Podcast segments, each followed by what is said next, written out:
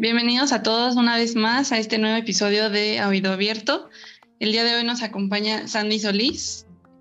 El día de hoy vamos a tratar un tema eh, que va a contrastar con uno de nuestros episodios futuros, pero sobre todo porque pues nace del interés, ¿no? De, cómo eh, las generaciones han ido cambiando y la generación inmediata arriba de la mía, que somos los centennials, eh, pues ahora sí que son los millennials. Entonces, creo que es un poquito importante, si no es que muy importante, el conocer eh, su forma de pensamiento y es por ello que nuestra invitada nos va a ilustrar un poquito sobre eh, cómo ella percibe a su generación. Bienvenida, Sandy, ¿cómo estás?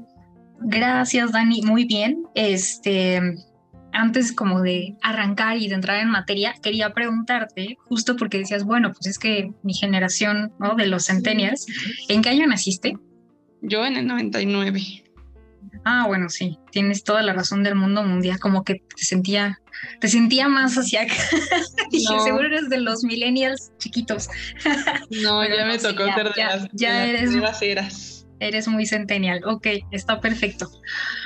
Bueno, pues sí, eso, o sea, lo que, lo que me encantaría como compartir primero es que alrededor de estos temas muchas veces eh, nos podemos encontrar sumamente tentados a categorizar, etiquetar em, y de cierta forma sentirnos con el derecho de juzgar cómo son las personas, ¿no? Siendo que al final del día, haya sido el año en el que hayamos nacido, siempre tenemos pues esta condición de seres humanos y creo que ese es como el primer punto de donde necesitamos partir, ¿no?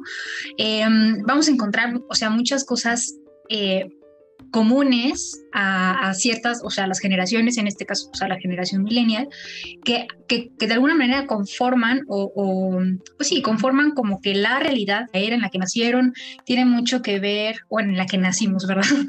Eh, tiene mucho que ver por, con, con, cómo fueron nuestros padres, qué fue lo que vivieron los, este, nuestros padres y así. Este, pero creo que siempre, siempre debemos de verlo como desde una perspectiva eh, muy abierta en la que, pues más allá de, decir, ah, sí, seguro haces eso porque pues eres millennial, o seguro piensas así porque pues eres centennial, pues probablemente sí haya, haya ciertos factores, pero al final del día ni todos todo, o sea, no podemos ser todos cortados con la misma tijera, ¿no?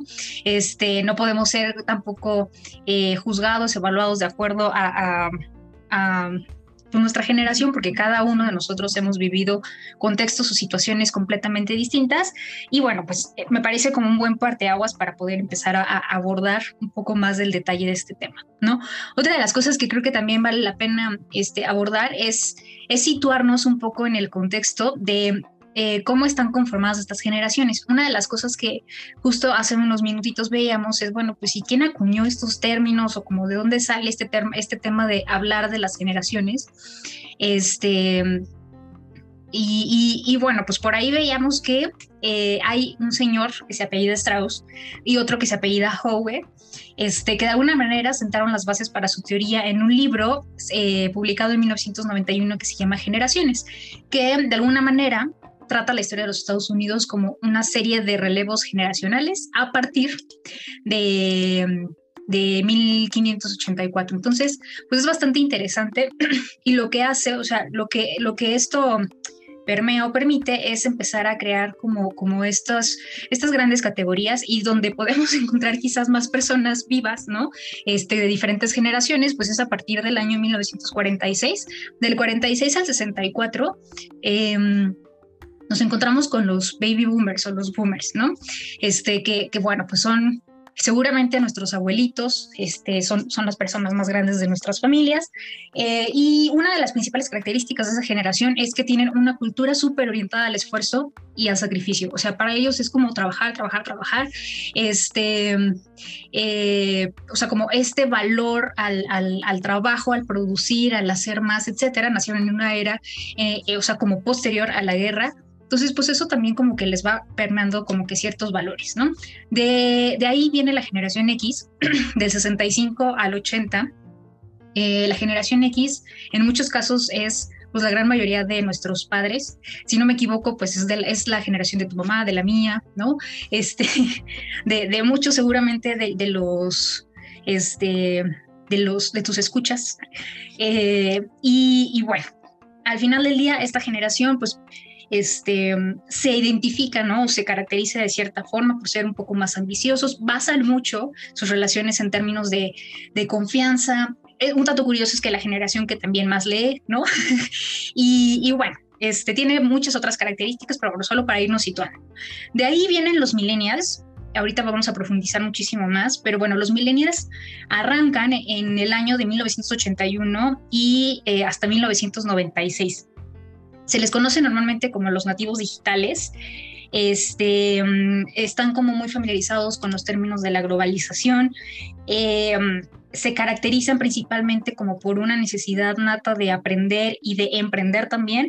Tienden a ser un poco más tolerantes y muy flexibles con muchas cosas y con muchos temas. Eh, y son como una generación muy dedicada hacia el consumo, ¿no? Entonces, bueno, tenerlo en consideración. Y de ahí pues viene la generación Centennial, ¿no? Del 96 al 2020, en donde entras tú, este, que pues nacieron, o sea, como siendo realmente nativos digitales, o sea, ya nacieron con, con la tecnología pues a todo lo que daba, ¿no?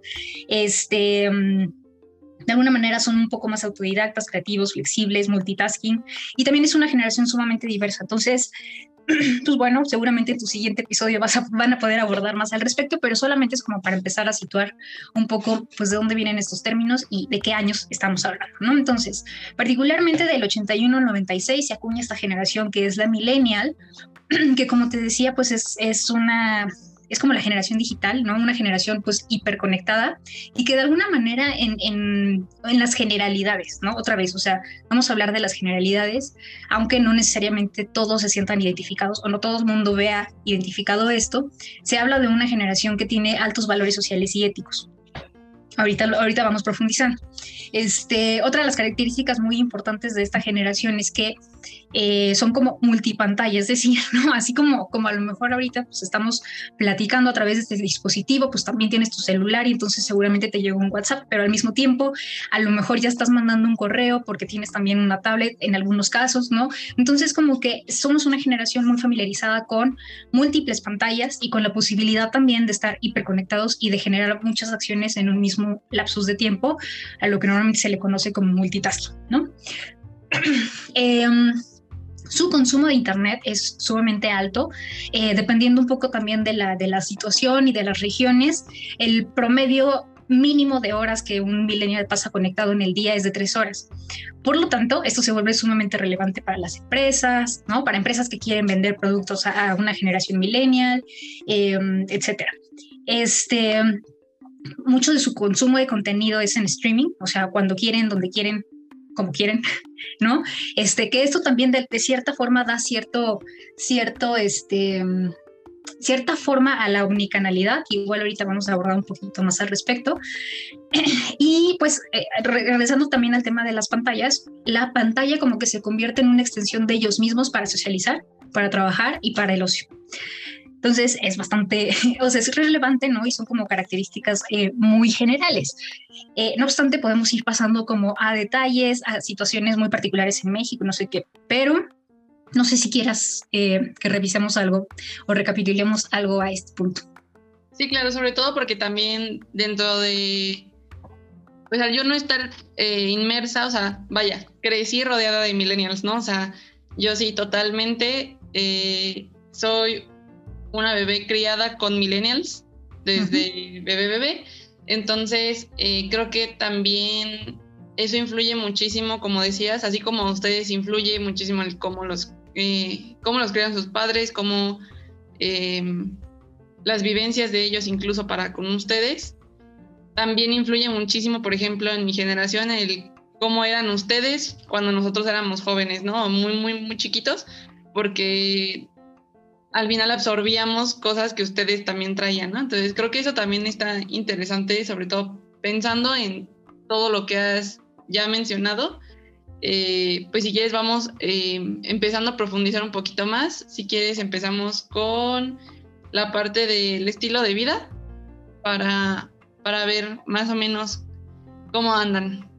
Sí, mira, este, um, para, llegar a ese, punto me parece también súper, súper relevante. Em, o sea, primero hay que entender cuántas personas en el mundo son millennials, ¿no? Entonces, o sea, si pudiéramos como que situarlo en cifras, el 24% de la población mundial es millennial, en Latinoamérica se va incrementando. En Latinoamérica es el 30% y en México son el 31%. Entonces, eh, representa un número muy grande, ¿no? De personas que, que pertenecen a esta generación. Este, y que de algún, o sea, un poco también situándonos en, qué es lo que han vivido para que dé pie al estilo de vida que hoy tienen, es que pues les ha tocado vivir grandes avances científicos y tecnológicos, eh, crisis económicas también. Em, en México particularmente, o sea, situándonos más, más hacia el, el, este, el panorama en México, eh, eh, somos personas que, hemos vivido, que conocemos las crisis económicas, la caída de los precios del petróleo, el incremento de la deuda externa, la devaluación de la moneda frente al dólar, o sea, como que nos ha tocado en muchos momentos ver momentos de crisis económica, ¿no? Este, y otra cosa importante es que de cara al estilo de vida, o sea, te voy a hablar como de, quizás lo que la gran mayoría de nosotros llegaríamos a ubicar o a conocer o a entender, porque es como, o sea, como lo que encontramos de, entrada en, Internet cuando googleamos características de la generación millennial.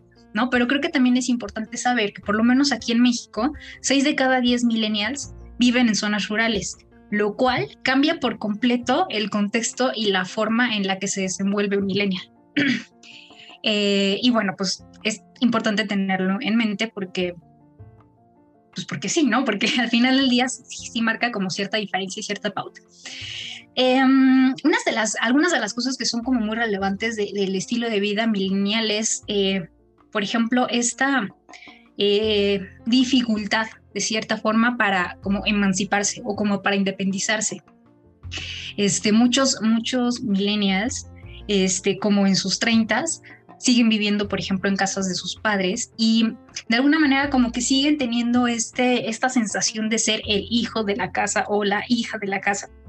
Entonces, cuando les plantean la posibilidad de, oye, bueno, ¿y cuándo vas a tener hijos? Es como si se lo dijeras, ¿no? En hace, hace 10, 20 años a alguien de 15, o sea, como, y como, ¿por qué voy a tener hijos si todavía no estoy lista? Si este, no me siento como, como que, como posible, ajá, o sea, como posibilidad, con la posibilidad de cuidar a otro ser humano si apenas me puedo cuidar yo.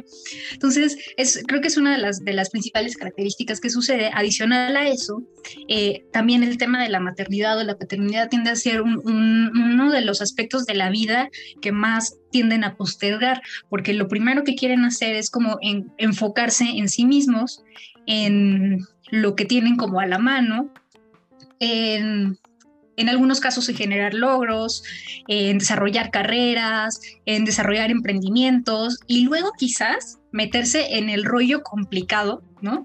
Que podría representar el tener hijos o el casarse o estas cosas otra vez, no quiere decir que no haya millennials que estén súper bien sentados, ¿no? Este, con la casa, el marido, los hijos, el perrito, ¿no? O sea, que, sean como, como esta, esta familia muy característica, pero en la, gran mayoría de los casos, algo que, caracteriza a nuestra generación o a mi generación, pues es justamente este, el tratar de evitar o postergar lo más que se pueda este paso en la vida, ¿no? Este, otra de las cosas muy, muy eh, relevantes también de la generación es que, a ver, son personas o somos personas que por alguna razón hemos tenido la oportunidad de prepararnos más de lo que se, de lo que se prepararon nuestros padres.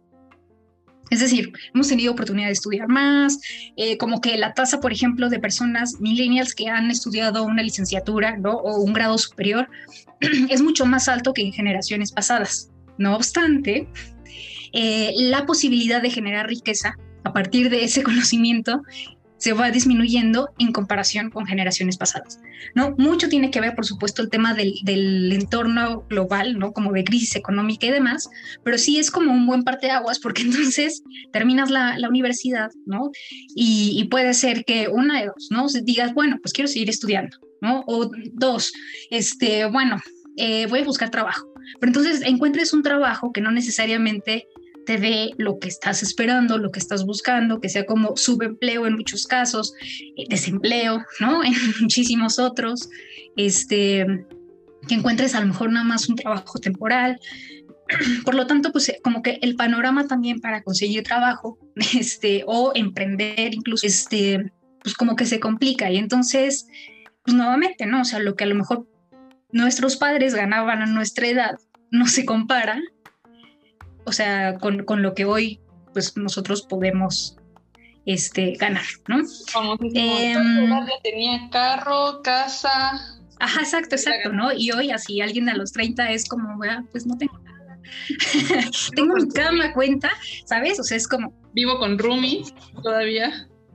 Exacto, justo, justo. Y de hecho, eso es, o sea, el hecho de vivir con roomies es algo súper visto en la Ciudad de México también. Este, también en otros estados, pero es como muy acentuado en la Ciudad de México porque rentar un espacio o tener un espacio es muy caro.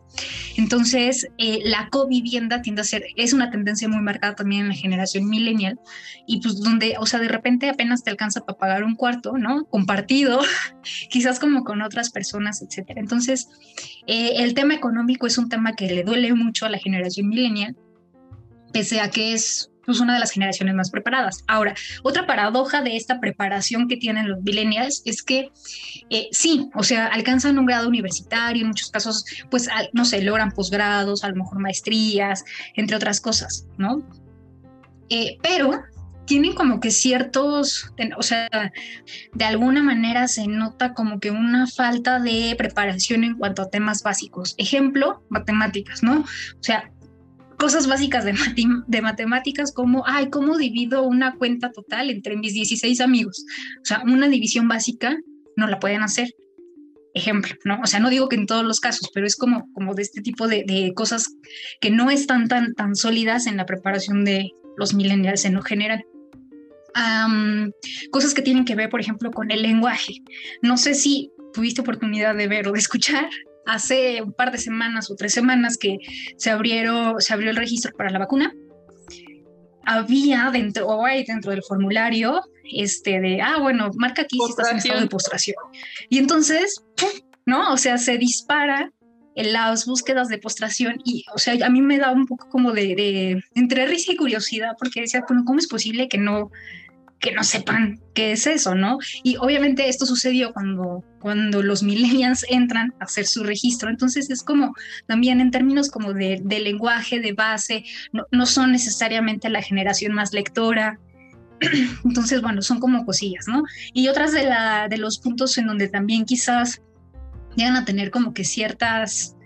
Em, pues no sé, como áreas de oportunidad en cuanto a lo que conocen y demás, este, mm, eh, eh, tiene que ver también como con la, posibilidad de pues interactuar con otros, etcétera. Entonces, a pesar de que son, es una generación sumamente conectada, muy social, el 70% tiene un perfil en redes sociales de alguna manera, el poder interactuar con otros no es algo que necesariamente suceda de la mejor forma, sino es a través de la pantalla. Entonces, pues son datos como me parecen un tanto, este, relevantes, ¿no? Ahora, otra de las cosas que, podría compartirte también en cuanto al estilo de vida es que ve, un, o sea, un dato relevante también referente a esto de los, de los ingresos y del poder tener acceso a la vivienda o de una vivienda propia, es que puede acceder a un crédito hipotecario con los ingresos que, que gana, ¿no? Que obtiene. Este, eh, nuevamente este tema como de, el, de estar este, casado, no casado, o sea, el 52% de la generación millennial son solteros que no tienen hijos. ¿no? O que, o que tienen una relación, pero que no están como en pareja necesariamente, también como que se le da mucho más, mucha más prioridad, por ejemplo, al vivir en unión libre que eh, al casarte, por ejemplo, ¿no? Este, y nuevamente este tipo de decisiones como que se van, se van postergando, se van postergando de alguna manera, eh, eh, una de las cosas que caracteriza, por ejemplo, en el, gasto, ¿no? O en cómo distribuyen su dinero para poder gastarlo es, o sea, prefiero primero gastarme mi dinero en experiencias, viajes, etcétera, que en, a lo mejor en generar patrimonio o posesiones. Entonces, también en cuanto a estilo de vida, son cosas muy características de esta generación. Insisto, no quiere decir que todos pasan por las mismas circunstancias, pero es algo como muy común en esta, en esta generación. ¿Qué piensas? Sí, creo que tiene todo el sentido del mundo pensar, por ejemplo, lo que decíamos de la vivienda, ¿no? O sea, aunado al eh, en ciudades mucho más, eh, pues sí, ¿no? En zonas mucho más cosmopolitas o metropolitanas, por así decirlo, donde hay mucha más concentración de gente, donde la expansión urbana ya no crece en el sentido horizontal, sino que ya empiezan a construir ya en un sentido más vertical, ¿no? Para aumentar la posibilidad de oferta de vivienda, eh, donde también es, es como incluso chistoso pensar cómo piensan las generaciones arriba, que son las encargadas de llevar a cabo este tipo de obras, ¿no? Donde es como, bueno, sí, va a estar súper caro, pero no te preocupes, ¿no? O sea, va a estar en un lugar bonito y aún así, eh, como que yo siento que tu generación sí tiende mucho más a decir, bueno, sí, puede ser compartido y pues, pues si puedo tener todos los que quiero cerca, pues va, ¿no? Me aviento y aunque sea compartido y que esté súper caro, ¿no? Pero, este, y que es como, como justo curioso, ¿no? Porque digo, a mí también, digo, ahorita me toca vivir con roomies así, siendo estudiante, pero sí conozco gente que son roomies, ¿no? O sea, por ejemplo, profesores de, de carrera que pues son más o menos de tu edad y que entre profesores, como son amigos, son roomies. Entonces es muy chistosa esa, esa situación, ¿no? Sí, Sí, sí, a mí también me parece bastante curioso, pero bueno, es parte de, es parte como de las características principales. Em, otra de las cosas que también, o sea, por ejemplo, me ha tocado escuchar mucho en términos de mitos es, em, ejemplo, el tema, el tema como de los niños, o sea, de, ah, es que si eres millennial eres flojo, inestable, este, estás menos capacitado para la vida laboral, este, etcétera, ¿no? Entonces, em, y, y, un poco como que es, es, es, mucha percepción generalizada de repente de generaciones más arriba, este, aunque por ejemplo, si ya, nos metemos como a los datos duros, algo que te pudiera compartir, ejemplo, al menos en México, este, el tema de los ninis, ¿no? O sea, ni estudio ni trabajo, que comprenden en esta generación, solamente abarcan el 21% o sea, del total, de la totalidad de, los millennials, solamente el 21%. Y no es como que necesariamente que todos estos ninis no hagan algo productivo en sus vidas, es decir, algunos están en búsqueda de empleo, algunos se dedican como a cuidar a, personas, ¿no? Dentro de sus familias, em, no sé, como que realizan, realizan, algún tipo de actividad no remunerada, este, eh, entre otras cosas, ¿no? Y solamente un, porcentaje muy pequeño de este grupo de niños, este, realmente sí, sí, pues no, no realiza su, o sea, no, no lleva a cabo su vida para ningún fin productivo, ¿no? El tema es que, ¿no? A partir de de repente estos mitos o de estas generalizaciones, em, a veces emitimos estos juicios contra grupos de edad de edades distintas a la de otra persona, ¿no? Que bueno, creo que por eso, eh, por eso me parecía muy relevante al inicio como que dar, dar este, este, eh, como, como, como esta, este, este punto de vista de que pues, al final del día eh, nada es general, ¿no? Y nada es, nada es absoluto en cuanto a, a, definir a una generación.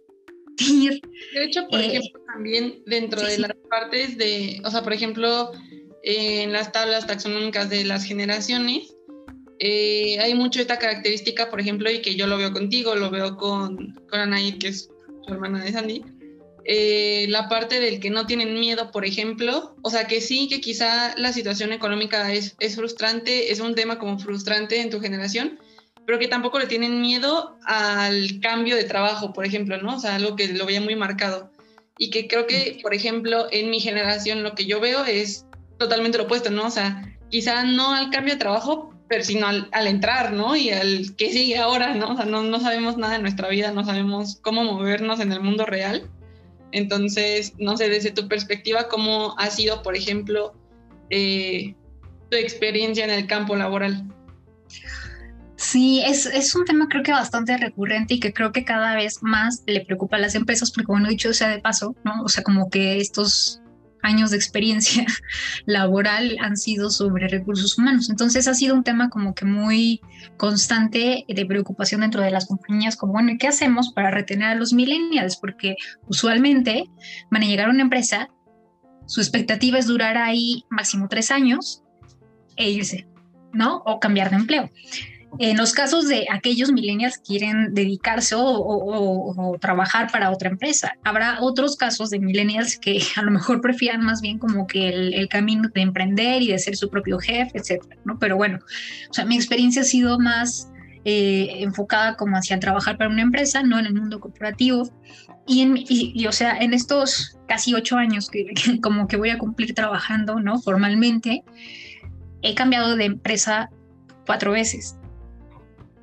Entonces, o sea, si le echas el promedio, pues son, ¿no? o sea, dos años por empresa, exacto, aunque he durado un poco más en algunas, pero sí, o sea, y esa es la realidad de, muchos, ¿no? Y, por supuesto que eso también lo ven las empresas. Entonces, muchas de estas empresas están apostando a esas cosas o esos motivadores eh, de, los de los millennials en cuanto a comportamiento, ¿no? En cuanto a lo que ellos esperan, a lo que ellos buscan una de las cosas también muy relevantes de, esta generación es que tienden a ser muy críticos y muy exigentes. Por lo tanto, pues si algo no, o sea, no les parece, no les gusta, les parece injusto, eh, les parece como, ay, o sea, qué flojera que me vengan a gritar qué tengo que hacer o no me dejan involucrarme en las, en la, en las tareas o en las funciones que me tocan hacer, este, o no existe transparencia o colaboración, compromiso dentro de las empresas o dentro de mi equipo de trabajo, pues me va a valer y lo voy a buscar. O sea, y punto que, ¿no? En, el, en el caso de, de, los más este, reservados, cautelosos, nos van a decir, bueno, mientras empiezo a buscar, ¿no? Este trabajo, en lo que consigo algo y luego ya me brinco, ya que tengo algo un poco más seguro, ¿no? Pero también he conocido casos de personas que dicen, no, pues a la goma, o sea, no me gustó, me está tratando mal, adiós, ¿no? Aunque no tenga nada de respaldo. Entonces, sí, tienen un poco como, como esta, o bueno, tenemos de cierta forma como que este, esta, esta posibilidad de, de, decir, bueno, pues si no me gusta, me cambio. Bueno, pues si ya, ya dejé lo que tenía que dejar en esta empresa, también me voy a cambiar. ¿Por qué? Porque lo que buscan también es, es poder seguir este, obteniendo como que el conocimiento, la experiencia, el reconocimiento de lo que hacen, de lo que dejan de hacer, entre otras cosas. Eh, un poco de, lo que las empresas están tratando de ofrecer a estas generaciones y que bueno, ahorita con, con el show de la pandemia, ¿no? Como que se empezó a incrementar y que de repente, este, unos meses antes era como una prioridad decir, no, bueno, hay que darles la oportunidad de que trabajen desde casa, ¿no? Pandemia. Y luego entonces todo el mundo trabajando desde sus casas, ya no es algo, eh, ¿sabes? Que, que puedas ofertar como propuesta de valor. Eh, o sí, en algunos casos, depende, ¿no? Pero hoy, por ejemplo, en, encuestas internas, en encuestas en el mercado, lo que podemos identificar es que eh, cuando le preguntan a un millennial, oye, ¿quieres regresar a la oficina a trabajar? La gran mayoría dice, no, o sea, gracias, estoy trabajando bien desde mi casa, no necesito regresar a la oficina, estresarme por el tráfico, puedo vivir incluso fuera de la ciudad en donde se encuentra ubicada la oficina, en la casa de mis papás, sin estarme preocupando por tener que pagar una renta de un cuarto que, ¿no? este, que, que rento junto con mi roomie o algo así. Entonces, pues es es, son, temas que de repente también se empiezan a volver relevantes para, para las empresas. Eh, esta búsqueda de flexibilidad, del reconocimiento de las funciones de cada una de estas personas, ¿no? En este rango de edad. Eh, y bueno, pues principalmente sobre eso le están apostando hoy las empresas para poder retener a su talento millennial. Claro, y, y muy de la mano de su trabajo va justamente, o más bien, va de la mano eh, el cómo perciben su entorno laboral con eh, también su facilidad de relacionarse con otras personas, ¿no? La forma en la que se relacionan con otras personas. Eh, creo que eh, gran parte de ello es que tu generación, o no, bueno, o sea, en, lo general, otra vez, yo creo que los de afuera los percibimos como una generación un poco más intransigente, por ejemplo, en cuestiones de ideología, en cuestiones de, o sea, a pesar de ser dentro de la misma generación, ¿no? Como que son muy intransigentes unos con otros y es, son muy aferrados como justamente a, a su ideología, ¿no? Sí, y es muy chistoso porque eso que mencionas como como de la, dentro de la misma generación, o sea, como que pareciera que hay una división entre los millennials que están alrededor de los 40, los millennials que están alrededor de los 30 y los millennials que están en sus mediados de 20, o sea, mediados de los 20, ¿no? Entonces, O sea, son también como características distintas, diferentes, en donde de repente los earlys, ¿no? O sea, los que ahorita tienen más edad dentro de este grupo de millennials, pues no ve tan bien a los chavitos que a lo mejor tienen entre 25 y 26 años hoy. Porque pues, no, o sea, no sé por qué, hay muchas cosas que, como que de repente se van caracterizando, o sea, un poco mucho tiene que ver con la, con la volatilidad de algunos perfiles, eh, con que son como muy volubles, eh, o de repente como que esta hiperflexibilidad para algunas cosas como que también saca mucho de onda dentro de la misma generación y para otras generaciones. Este, en algunos casos, por ejemplo, hay, hay una marcada tendencia, por ejemplo, a tratar de involucrarse en temas que son relacionados como a causas sociales y demás. Este, pero pues cada quien ve como por el tema que le, que le preocupa, ¿no? Y, de repente a lo mejor se pierden de vista como algunos otros factores o algunas otras vistas o algunos otros grupos sociales a cuales se puede estar apoyando o, generándoles valor a través de lo que uno pueda hacer o no pueda hacer. Pero, pues bueno, o sea, como que ahora sí que en todos lados se puede habas. Sí, claro.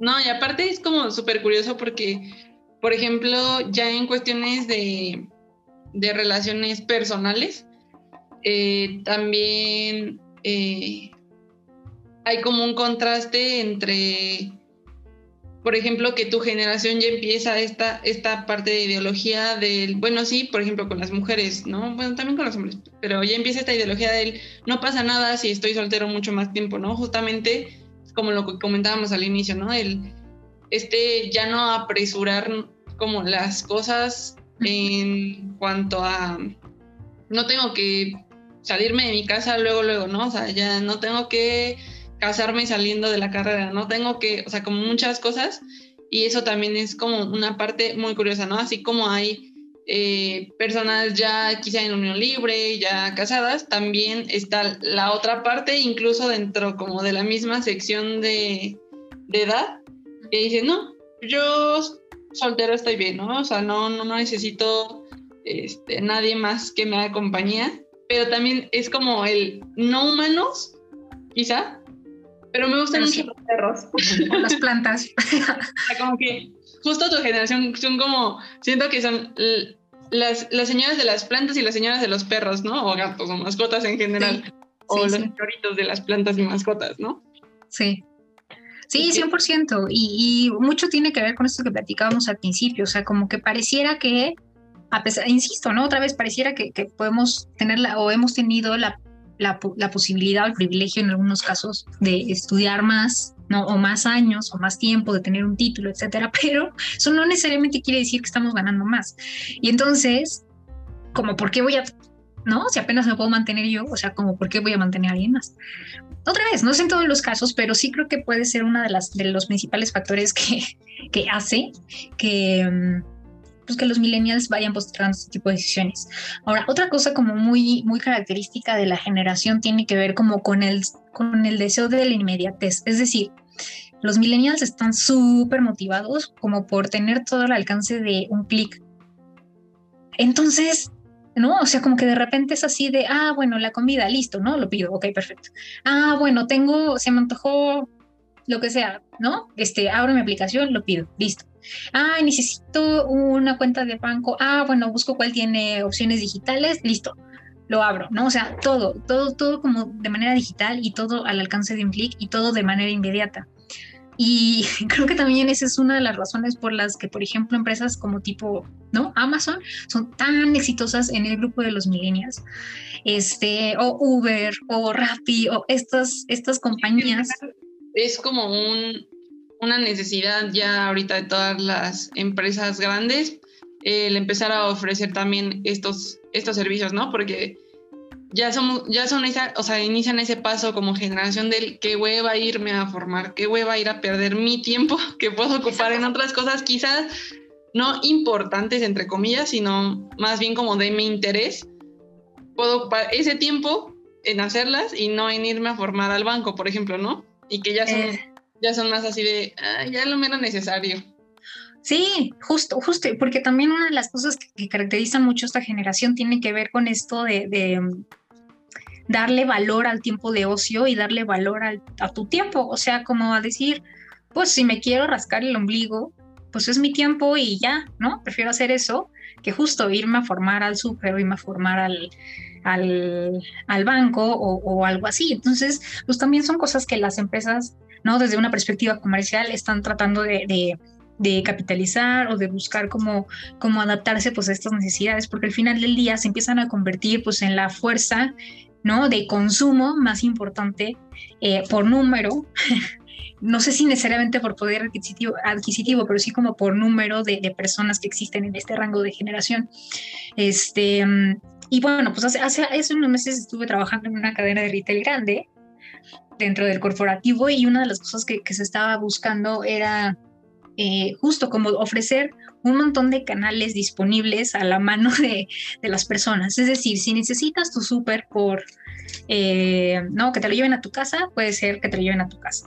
Ah, o si quieres pedirlo y entonces tú pasar a recogerlo, ah, bueno, pues ahí está esa opción, ¿no? O si quieres ir y meterte al súper, ah, lo puedes hacer, pero también puedes pagar este, en la caja o puedes pagar tú solito y te haces un checkout. Entonces, como que muchas, muchas empresas, por ejemplo, también de esos giros empiezan a apostarle al tema de la unicanalidad, ¿no? En donde pues tengas todas las opciones disponibles este, y puedes utilizarlas al mismo tiempo o solo una, una es tu favorita, etcétera. Entonces también son cosas, este, pues, pues importantes, ¿no? Y ahora también de cara a, la atención que buscan las personas, o sea, por ejemplo, el 65% prefiere ser atendido a través de las redes sociales de estas empresas que a través de un número o de un contact center, ¿no? Entonces, hace poquito igual platicaba con alguien, era como, este, alguien que se dedica a atención a clientes y decía, ah, pues es que a los millennials les encanta, les toca hablar por teléfono y les encanta todo resolverlo por WhatsApp. Y yo así de, yo soy de esos millennials, hola.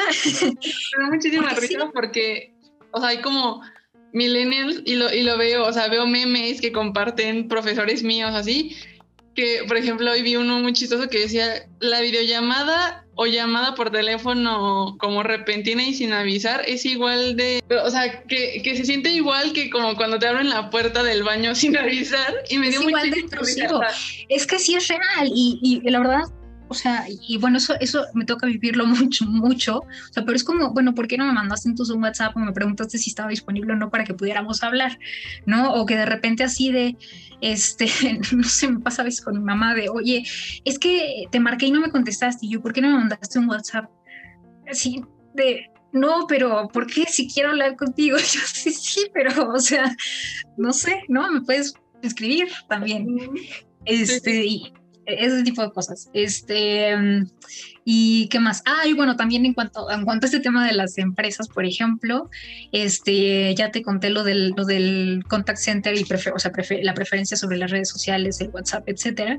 Eh, y estamos súper influenciados, por ejemplo, por reseñas, comentarios online. Entonces, si vas a comprar un producto, normalmente te vas así de a ver reseñas que están diciendo, cuántas estrellitas tiene, etcétera. Y o ¿no? O sea, como que hay un grupo también muy grande de influencers y que la realidad muchas personas realmente compran o no un producto en función de lo que otras personas dicen sobre este producto. Sí, Eso en cuanto a hábitos, ¿no? De consumo y así. Sí. Pues ya estamos casi terminando. No lo puedo creer, qué rápido. Se va el tiempo cuando uno disfruta los temas de, los que habla. Entonces, pues creo que ya para, para cerrar, eh, todo, o sea, creo que se tocaban como muchos temas. Gracias, Sani, por, por presentarnos como este panorama general, repetimos muy general, porque hay muchísimos más temas eh, que abordar. y veremos a, hacer una segunda parte porque es un tema que en una hora no nos da, no nos da la vida para, para terminar, ¿no? Sí, 100%. Eh, ¿Algo más que quisieras agregar para finalizar? Pues un poco atendiendo a esta, esto que me decías de, bueno, es que no sé ni de qué terminamos hablando, quizás una forma de poderlo resumir sería como en cinco o siete puntitos, ¿no? En cuanto a motivadores. O sea, a ver, ¿no? La generación millennial le gusta destacar y ser reconocida. Eso es como una característica. Eh, tener como la comodidad de, expresarse, este, eh, les, o sea, les gusta más compartir o, o, buscar experiencias versus poseer cosas les gusta la inmediatez.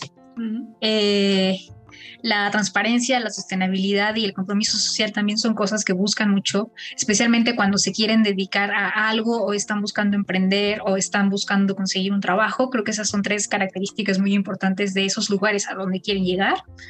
Eh, um, el dinero no necesariamente es la prioridad número uno de los millennials.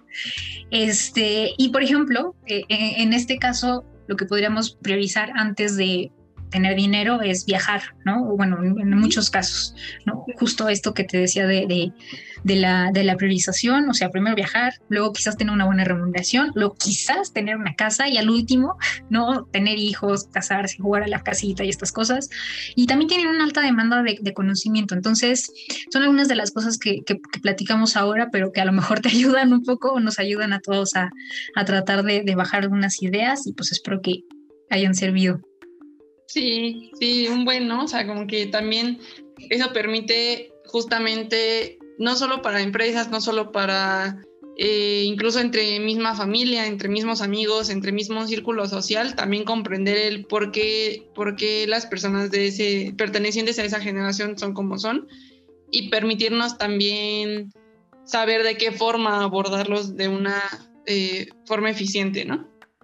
Sí, Sí, sí, pero lo que sí creo eh, es que siempre lo más importante es saber que pues, la otra persona, independientemente de la generación, no deja de ser persona. Entonces, la base siempre va a ser el, el respeto, ¿no? Y como, como esta parte de incluir sin necesidad de decir, ay, no, porque no tiene hijos todavía, o ay, no, porque es millennial, o, ¿sabes? O ay, no, porque es centennial, y, o sea, no me va a entender. Da igual, o sea, al final del día, pues eh, personas somos, ¿no? Y, bueno, con características distintas eh, nacemos, vivimos y morimos. Entonces, pues bueno, eso de repente podría pasar como un, término secundario y pues eso creo que también es importante que, que nos lo podamos llevar.